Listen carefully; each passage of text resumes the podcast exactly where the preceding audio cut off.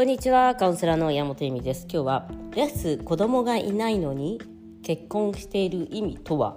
というねとはで止まっているね。あのご質問が来たんですけど自分がどういう状況かとかちょっと書いてくださいみたいなのもあったんですがまあ携帯で書いてるしねしょうがないなと。まあ多分そその意味であそこの同じ質問同じ質問の方に旦那を好きになる方法とかなんか離婚する度合いだったっけな？期限だったっけな？原因じゃなんかそういうの決める決める？決断するその測る何かはないのかみたいなぐらいのことが書いてあって。自分がまあ離婚で自分がおまあ、これをさ、まあ、組話を組み立てていくと好きで結婚した旦那がセックスレスになっちゃって嫌いあんま好きじゃなくなった。1それ認めないとねっていう話だ。好きになるにはどうする？でもセックスがあれば好きになりますじゃなくてやっぱ条件付きだったってことだよね。まあ恋愛というか結婚というのは条件付きなのでまあそこで借金が1億あったとか浮気めちゃめちゃしてるとかいろいろ理由はあるからそれは何でもいいんだけどもまあ好きじゃなくて好きになるにはどうすればいいですか？って知らんがなみたいな。いやそれはなんかチャット GPT に来てくれみたいな感じで。だからちょっとチャット GPT を使ったらさなんかさコミュニケーションをたくさんするとかさ本当に拉致あかねえなっていう答えだったんだけどまあそれはあの人を好きになる方法とかってあのもうリビドーコースに買えば旦那にみたいな感じでちょっとそれもちょっとあーみたいな。だから結局嫌いになっちゃった自分が嫌なんでしょ。好きじゃない男と結婚してるの今。で2つ目離婚、えーと、結したのに、えーと、レスで子供がいない自分は意味がないと思っています。でも社会的経済的、えー、まあプライベートな部分で言えば女の人が子供がえーと、結婚しているっていう状況は自分が好きじゃない人と結婚するもしくはセックスがなくなってしまった結婚なのに続けていた方が何かしら得をするというというそのまあそれは自分が被害者になり続けるっていうことも含めてまあ大体さそういうふうにさ誰かに自分の幸せや決断を頼むみたいなこと自体がまあさ、まあ、悩んでるからしょうがないんだけれどもあのそんなの自分で決めてくださいだよね。もちろんあの結婚あのデヴィ夫人が言ってたさあの300億だったっけのお金がある愛のある人か愛のない人か200万しか年収がないけど愛のある人どっちがいいって言ってさなんかそういうことを若い子に聞いてさ「あんたたちバカね」みたいな。愛なんて本当に脆いものでまた嫌いになっちゃったりとかするのにお金だったら少なくとも尊敬するから尊敬っていうのに愛は変わるみたいな。すごい理論だったけど尊敬から愛は変わりますみたいな。まあ確かにそうかもなみたいな。まあだから尊敬できない男と結婚するのか300億稼いでる尊敬できる男と結婚するのかって言ったら私は尊敬できる男を選んだけどねみたいな話だと思うんだよね。だからあなあなた自身もそうじゃん。その、まあ、立たないけど何かしら、まあ、最初は立ってたのかもしれないし何かしらいろいろな理由があるのかもしれないけどその立たないけどうんまあ一緒にいる理由があるんでしょう。子供が欲しいけどまあ親とかに離婚するとか言えないとかまあ、例えば自分が離婚してもまたもっといい男が見つかるかどうかなんてわからない。保険が欲しい。結局決めてもらいたいという、えーと、そこにいるのかな。でもまあなおかつ離婚を考えているけどそれも誰かに決めてほしい。どうしたらそういうふうにいやでもね一秒でも早い方がいいよ。離婚するんだったら当たり前だけど。もう卵子の量がどんどん減っていってしまう年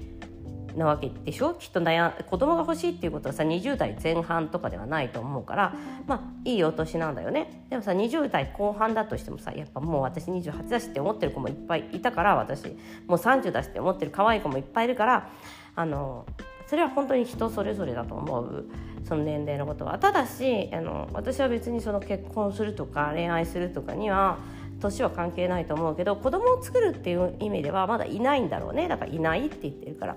いないっていうところでえっとまあ実際あの妊活とか始めたら分かるけどみんなもう半年ぐらいで値を上げますから。それななのにセックスレスは半年で値を上げないっていうのは何かっていうとやっぱりその自分の間違いとか性欲とかを認めたくないんじゃないかなとは思います。でもやっぱ認めるしかないよね。間違っちゃった。失敗しちゃった。あのダメな男と結婚しちゃった。じゃあどうしよう。でしょ？なんか意味を探しててもしょうがなくない？でで多分ねそういう意味をね旦那さんに聞いたりとかしてるんだよ。あなたと結婚してあなたは私と結婚してる意味は何だと思ってるの？とかさ。なんか私が結婚してあなたと意味って何なのかしらって聞いてるんだと思うんだけど知らんがなで。旦那さんはセックスがなくて子供がいなくてえっ、ー、とまあ何にもないけどあなたのことが好きだから一緒にいるのが楽しいと思ってます。とりあえずあなたと一緒にいたい。おしまい。どっちがさ愛がさあのピュアかなとかはさ言えないよね。だってあなたとセックスしなくても一緒にいた方が得する何かいいことがある楽しいあなんか嬉しいそういう感じはないだと思うけどまあそのなんかご飯作ってくれるしとかまあなんかセックスレスでも文句言わないしとかなんかいろいろあるんでしょ でもでもあなあなたにとっても同じぐらいあのそういう理由があるの。自分で決めなくてもいいとかね。相手のせいにしておけばいいとか。まあそれはあのいいよ。そそれはさそう決めたんならそれでもいいよね。あなたがそう決めたんなら。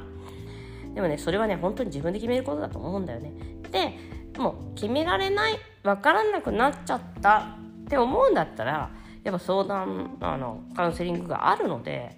別にその長い人生において1回ぐらい人に頼むそのこと人に聞いたりとかそれを、えっと、腑に落としていくとか理解をしていくとか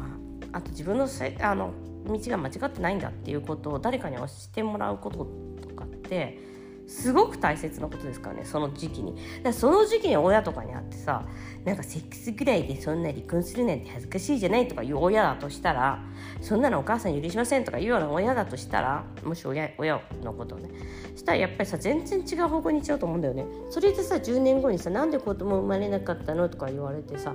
お前が結婚するなって言ったんだろうみたいな。よくあるあるな話なんだけどうん。あのいますからね本当に。50代50になってさ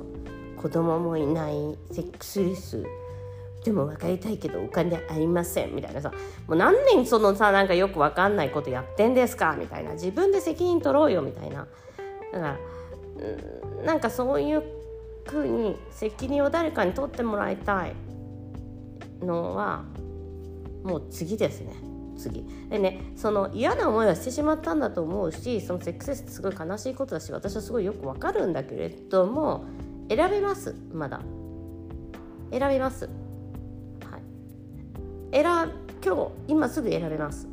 変えることもできます。あなたのせいじゃないですそれは。その立たないっていうのはあなたのせいじゃないから何のあの問題もないんですけど毎日その立たない男を選び続けてるのはあなたですよね。それは何かしらのあのメリットがある。それを教えてくださいなんて知らんがなんです。自分が知ってるの本当は、まあ、自分の潜在意識とかまあそういうものだと思うけどね、うん、でもそういう人によって違うんじゃない？やっぱり。お金愛、うん、世間ってまあ愛ではないよね。だって愛があるんだとしたらもうあのあれじゃん。愛っていうかさその無条件の愛だとしたら立たない男でもいいしね、あの浮気してもいいしそういうあのダメなやつでも私は愛しますじゃん。無条件の愛を求めてる。無条件の愛があるんだったらね。で無条件じゃないんだよね、うん、なんかそこら辺もなんか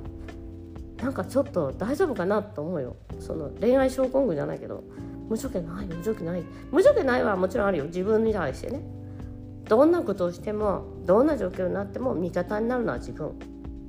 だけどだけどそれそのそれちょっと間違えてるんじゃないですかねって思うね。はい、ということでブログにもね今回書いたんでメルマガとかも書いたし YouTube でも話してますねその話で。ただまあ YouTube はあのまあああいうあのちょっと優しい感じというか申し訳ないんだけどあのそういうあの大切なものっていうものを知らない男性と結婚してしまってまあ、自分も多分結婚する時にそこまで、えっと、年収とか働いているところとか性格とかそういうことと同じぐらい大切な性癖っていうものを重視してこなかったのかなとは思いますということで今日もご視聴ありがとうございました。またね